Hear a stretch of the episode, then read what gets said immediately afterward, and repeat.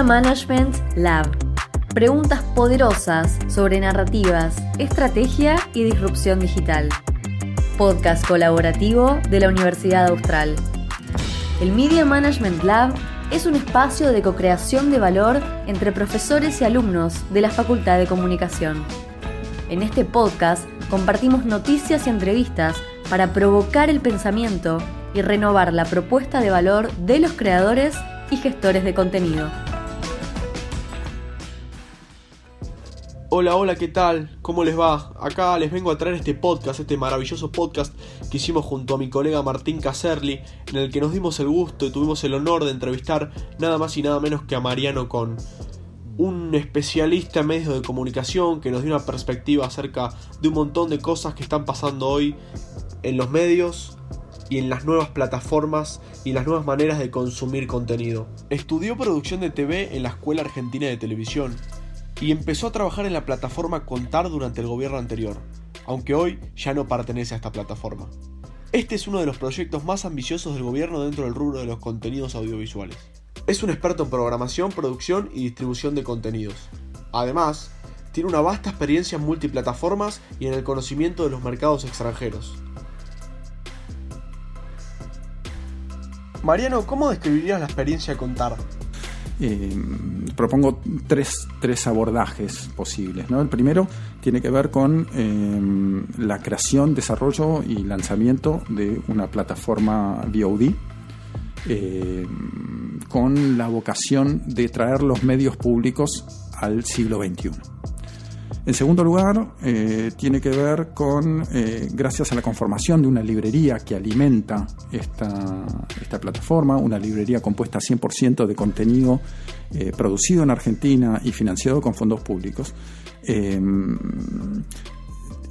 se daba la, oportunidad de eh, darle visibilidad internacional a todos esos contenidos, es decir, de ir a los mercados, darle eh, la oportunidad de eh, generar negocios y que todos estos contenidos puedan verse en, pantallas alrededor de, digamos, alrededor del mundo y que los resultados económicos de esas ventas puedan reinvertirse en la industria local en tercer lugar, un, concepto más ambicioso, quizás que fue un, quizás un, eh, deseo personal, eh, que no sé si realmente alguna vez llegó a estar en, agenda, pero digo, lo, comparto porque me parece interesante.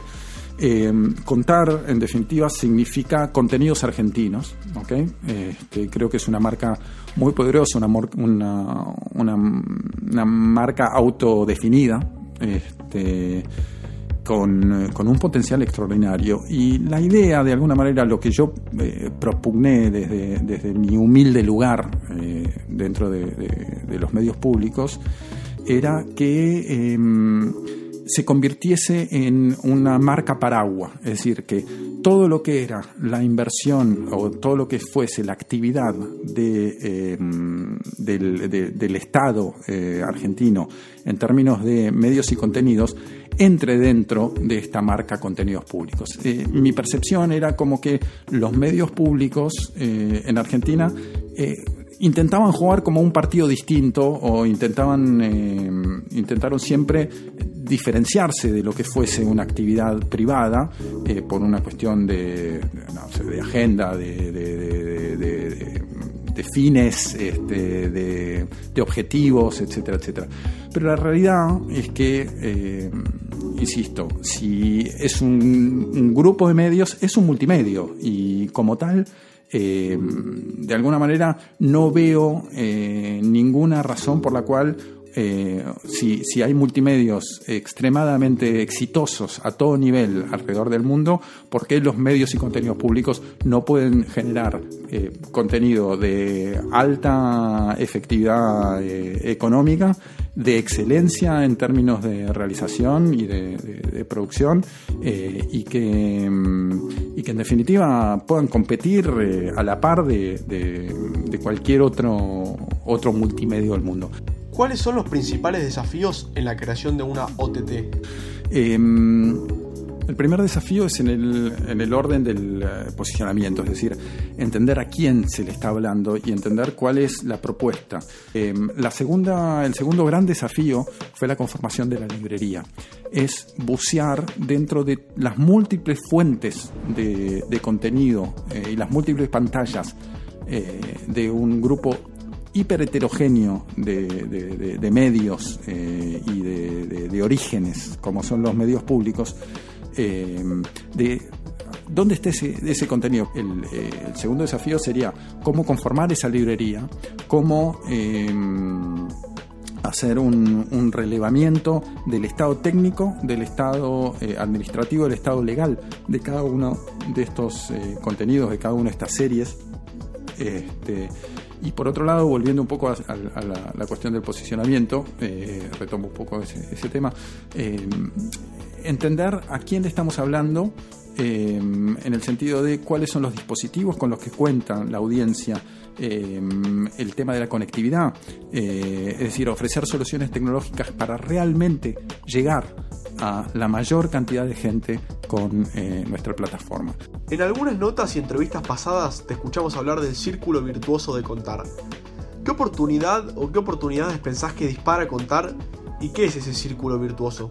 hay una oportunidad extraordinaria de darles visibilidad, eh, de darles la oportunidad de eh, ser vendidos alrededor del mundo, eh, de que sean vistos en pantallas a lo largo de los cinco continentes y que con el resultado de esa distribución se pueda reinyectar en la industria local para generar nuevos y mejores proyectos. Ese es el círculo virtuoso porque al eh, generar ventas, todo ese, ese, volumen de dinero puede nuevamente volver a la industria local, eh, no solamente eh, generando un, digamos, más, más, más trabajo, que por supuesto es fundamental, sino que subiendo la vara, ¿sí?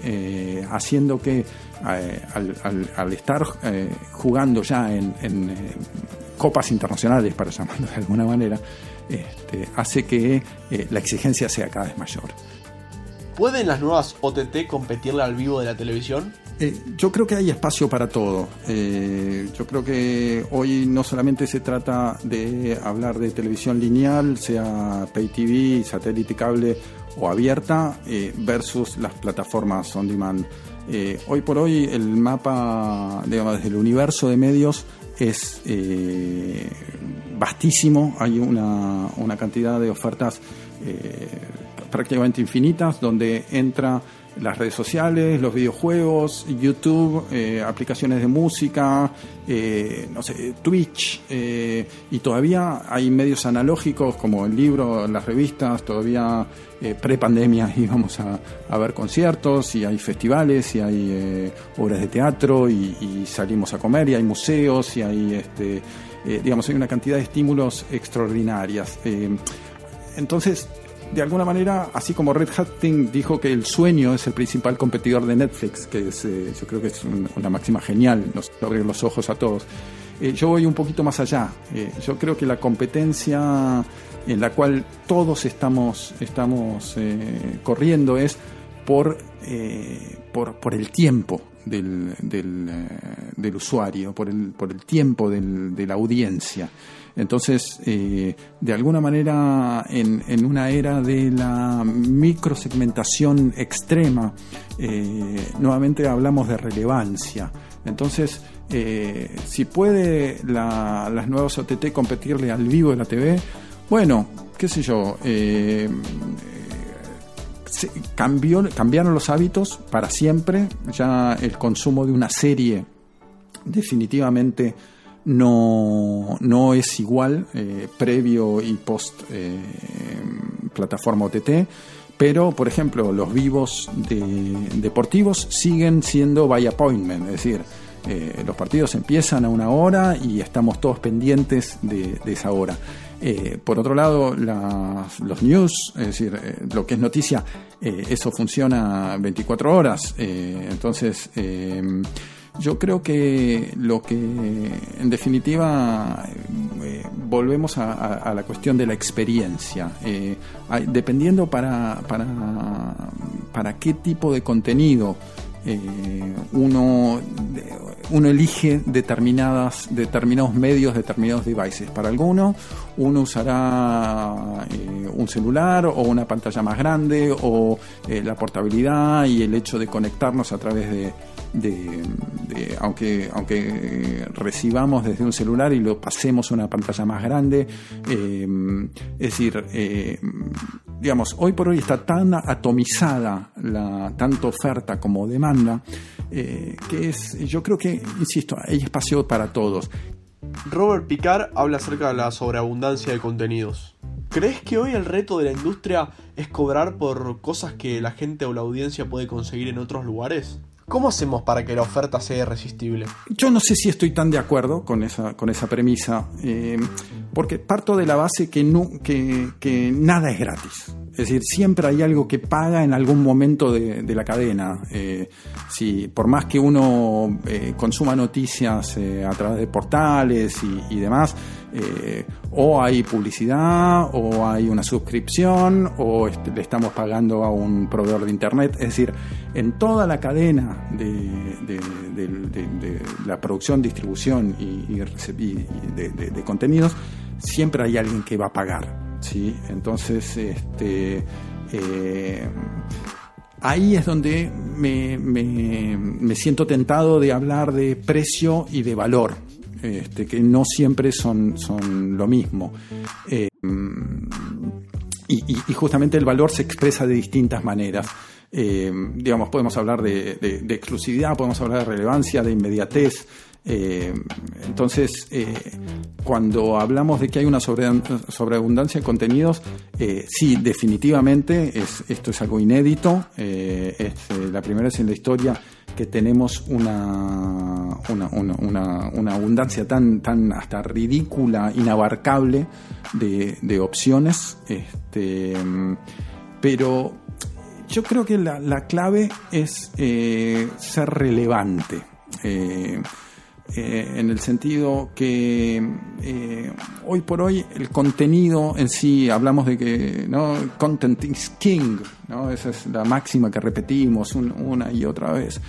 Eh, pero también yo creo que sí, el contenido es, fundamental, pero hoy por hoy creo que lo que define que una oferta sea irresistible, retomando la pregunta, es la experiencia. Este, porque en definitiva uno puede ver exactamente el mismo contenido en una plataforma o en otra, en un device o en otro, y la experiencia va a ser totalmente distinta y la percepción de ese contenido va a ser totalmente distinto. Entonces, em, digamos, yo creo que eh, hoy por hoy em, todo tiene que ver con cómo, cómo se cuenta el cuento.